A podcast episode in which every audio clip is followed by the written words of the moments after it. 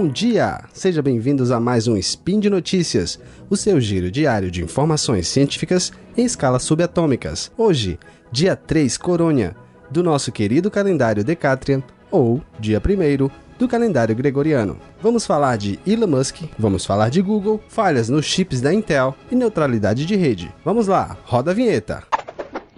Speed Notícias.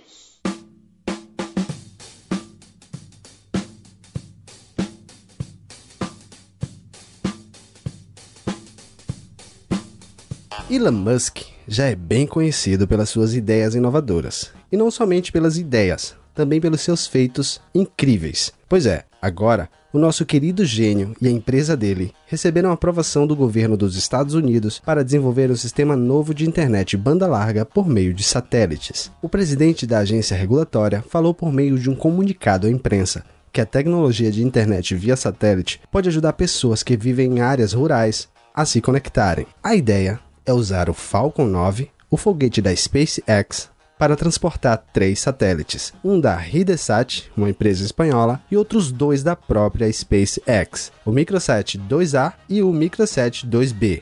E assim, Musk planeja financiar o tão sonhado plano de explorar Marte. O bom é que essa tecnologia dando certo nos Estados Unidos pode se abranger para o mundo inteiro rápido e pode melhorar a qualidade de conexão e também o preço. Uma curiosidade histórica é que esse tipo de plano já foi tentado na década de 90 por uma empresa chamada Teletsic. O projeto conseguiu investimento inicial de nada mais, nada menos que Bill Gates, o fundador da Microsoft. Porém, por uma parada nos trabalhos de construção de satélite em 2002, forçaram a cancelar o projeto. Será que Musk consegue dessa vez?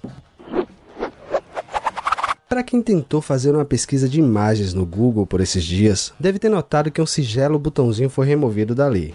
Calma, não é problema na sua internet. Simplesmente o Google, em uma ação que sem dúvida frustrará muita gente, resolveu remover o botão exibir imagem, que abriria uma imagem inteira em alta resolução em uma guia separada, facilitando assim qualquer pessoa usar aquela imagem sem nenhuma complicação. A gigante das buscas não deu nenhuma explicação para tal feito mas se deduz que foi para reduzir o roubo de imagens com direitos autorais, sem nem sequer dar crédito ao autor. Agora, para baixar uma imagem, o usuário tem que entrar no site de origem da imagem e procurar por formas de salvar dentro do site do autor. A notícia apareceu na conta oficial do Google no Twitter. Essa medida foi provavelmente feita em resposta à parceria recente do Google com a Get Imagens. Você também pode notar que o botão de pesquisa por imagens também foi removido da página de pesquisas do Google. É, Realmente, a empresa quer restringir o uso de imagens de qualquer maneira. Vamos ver se essa medida se mantém. Vamos à próxima notícia.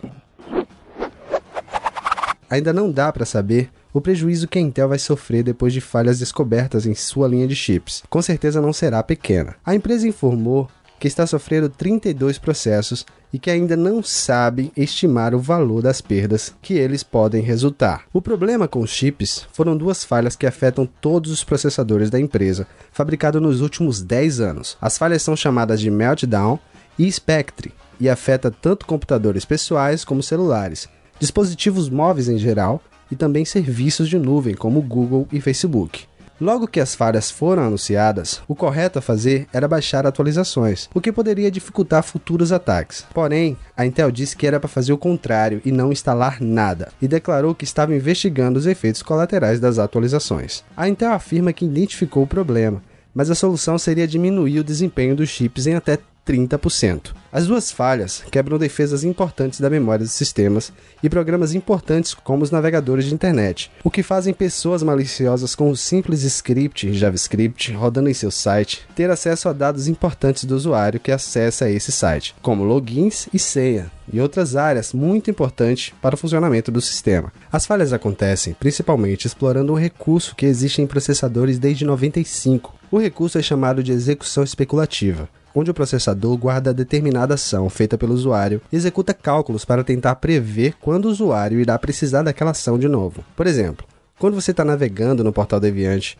daí você vai lá e clica num post. O processador carrega a página e entrega. No entanto, ele guarda os cálculos feitos para exibir aquela página na tela. Daí, ele pouparia tempo ao tentar exibir numa próxima vez. Normalmente, esses cálculos são descartados quando se percebe que não serve mais, mas com um simples script dentro de um site, pode se enganar esse processador e fazer com que ele pense que especulou corretamente, o que acaba dando acesso a setores importantes da máquina. E pessoas maliciosas podem ter acesso inclusive à memória cache, onde se guarda dados privados do usuário, como sessões em sites de banco e senhas do navegador. O grande problema é que esse processo é o que faz com que os processadores tenham grande desempenho, o que nos coloca numa situação difícil de solucionar. A tendência é que, com o tempo, novos chips sejam lançados sem esse tipo de falha. Porém, substituir todos os chips existentes vai demorar um tempão. Agora só nos resta esperar uma solução definitiva da Intel e tomar cuidado com os sites que acessamos na internet. Vamos à última notícia do dia. Se você não vive numa bolha, deve estar por dentro desse assunto. Desde 2015, os provedores de internet dos Estados Unidos, teoricamente aqui no Brasil também é assim, eles eram proibidos de priorizar alguns serviços de internet, como por exemplo não descontar o tráfego ao usar determinado serviço, o que protegeria os clientes do provedor diminuir a velocidade ao acessar outros serviços. Pois é, nos Estados Unidos esses direitos não existem mais. Agora, os provedores poderão controlar o que você pode ver com determinada velocidade e poderão ter preços diferenciados para cada serviço. Imagina isso: você está assistindo sua série favorita na Netflix e do nada para. Daí você liga para o servidor e ele te diz: para assistir a Netflix novamente, você terá que pagar mais X. Caramba, isso é surreal. A alegação é que pessoas que usam pouca internet não precisará pagar a mesma coisa que outras pessoas que usam mais a internet. Esse projeto foi aprovado pela FCC, uma espécie de Anatel americana, e entra em vigor dia 23 de abril nos Estados Unidos. No Brasil, temos a neutralidade de rede ainda por conta do Marco Civil da Internet. Já houve movimentações para tentar controlar as franquias e limitar o acesso aqui no Brasil também, mas foi barrado pela própria Anatel. Tomara que isso demore para chegar aqui. Por hoje é só. Lembre-se, deixe seu comentário no post desse episódio no portal Deviante programa termina, mas continua no post. É sempre bom receber feedbacks. Esse projeto só é possível graças ao apoio dos nossos queridos patronos, que nos ajudam pelo Patreon e pelo Padrim. Eu fico por aqui, um abraço a todos e até o próximo episódio.